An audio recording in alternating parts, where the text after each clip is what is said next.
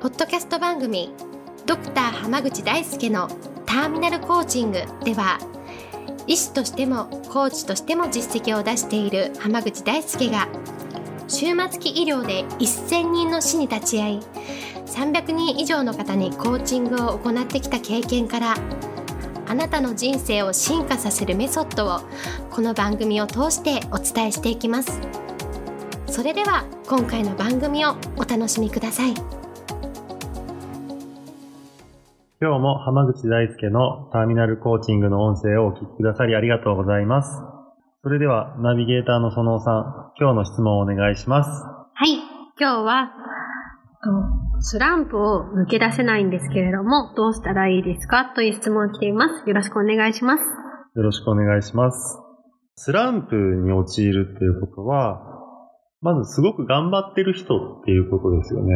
うんうん。うんスランプってこう頑張って、すごい頑張ってるのに全然結果が出ない状態がスランプなんですよ。はい。でただ、スランプ、スランプっていう人の多くは、うん。そこまで頑張ってなくて、ただ結果が出てないだけっていう人って多いんですよ。あ頑張ってない人ですか？そうです。あうん。の、結果が出るほど頑張ってない人っていうのが結構多くはいたただただもうちょっと頑張れば結果出るだけの人がスランプっていうのは、実はそれはスランプじゃないんですよ。なるほど本当の意味でのスランプはもう本当にできる限りのことをやっていて、はいそれでも結果が出ない場合がスランプっていうんですね。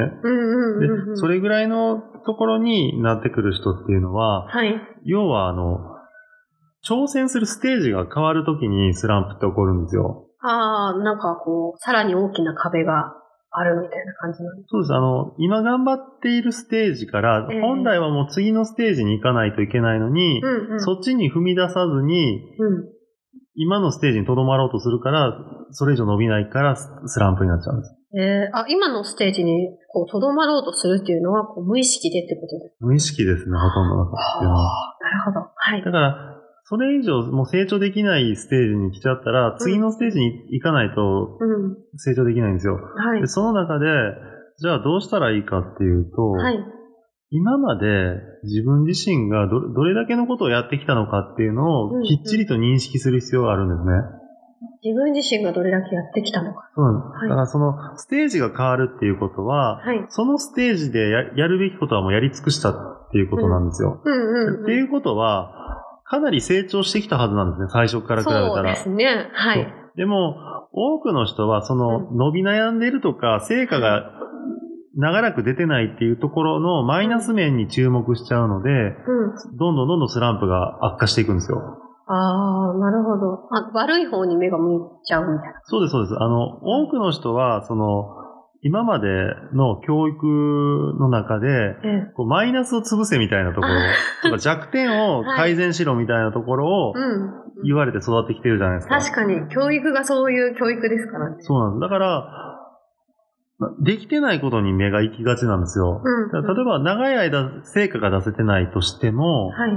じゃあ挑戦し始めた時からうん見たら、ものすごい成果が出てる人って結構いるんですよ。ああ、最初に比べれば、めちゃくちゃすごいじゃないかみたいそうなんです、そうなんですよ。だからすごい成果が出てるからダメじゃなくって、な。単にもうここに留まってちゃいけないんだっていうサインっていうことに気づけるかどうかなんですね。ああ、その最後にこう、もう一歩がいけないみたいなところでこう苦しんで、もうスランプかなとかじゃなくて、こう、その目前なんだってことですね。そうですまあ。わかりやすい例で言うと、例えばこう、成功というか成果っていうのが、はい。例えばこう、土の中に埋まってるものだとするじゃないですか。はい。で、はい成果の実みたいなのをこう一個一個取ってって、うんうん。そこに埋まってるのを全部取り尽くしちゃったら、はい。もうそれ以上なんぼ土を掘り返したって、収穫物っていうのは得られないでしょ。そうですね。でもはい必死で探し続けてるっていうのがお、スランプみたいなもんなんですよ。え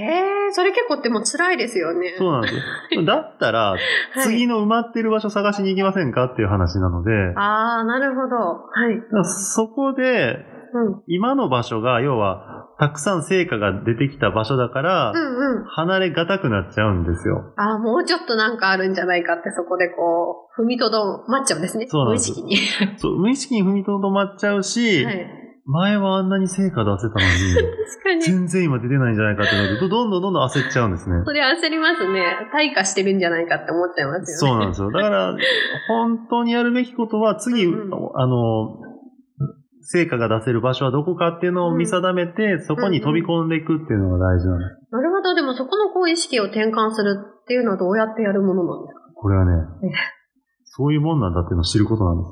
えあ、知ることですか？だから多くの人はステージを変えるっていう意識がないんですよ。おー自分の活躍の場はここしかないっていうふうに思っちゃうから。変わっていけないんです。へえ、それはなんか怖いんですか？こう違うステージに行くのが、なんかもしかしたらダメかもとかいうのをこう無意識に思っちゃうみたいな。そうです。あとは、ええもしくはその、一箇所で頑張るっていうのが結構美徳みたいなところがあるじゃないですか。ありますね。そういう部分があるから、だから要は、例えば引っ越しをしまくってる人とか転勤族で、こう、うんうん昔から天候良くしてた人なんかだったら、はい。はい移動したり環境が変わるっていうことに対して、うん結構免疫ができてるから、そうですね。まあ、なんかあったら変わったらいいじゃないですかうんうんっていう形になるし、確かに例えば、あの、まあ、企業に勤めてる方とかだったら、ずっと同じ企業で、新卒から定年までやってる人もいますけど、はい。例えば私みたいに医師は、うんうん。あの、結構病院コロコロコロコロ変わる人多いんですよ。ですね。はい。特に大学に所属してる人なんかだったら、うん。本当に2年ごとに別の病院行ったりとかっていうのも全然ザラにあるんですよね。はいはい。だからそういう観点で考えると、うんうん。一箇所にとどまるっていうことに対してそんなに抵抗がないんですよ。ああ、なるほど。もうどんどん変えちゃっても別に何にも思わないというか、そういうもんなんだなーみたいな。で僕もその卒業してから大阪で最初働いて、ああ、千葉に行って札幌に行って今東京っていうふうに結構動いてる。結構動いてます。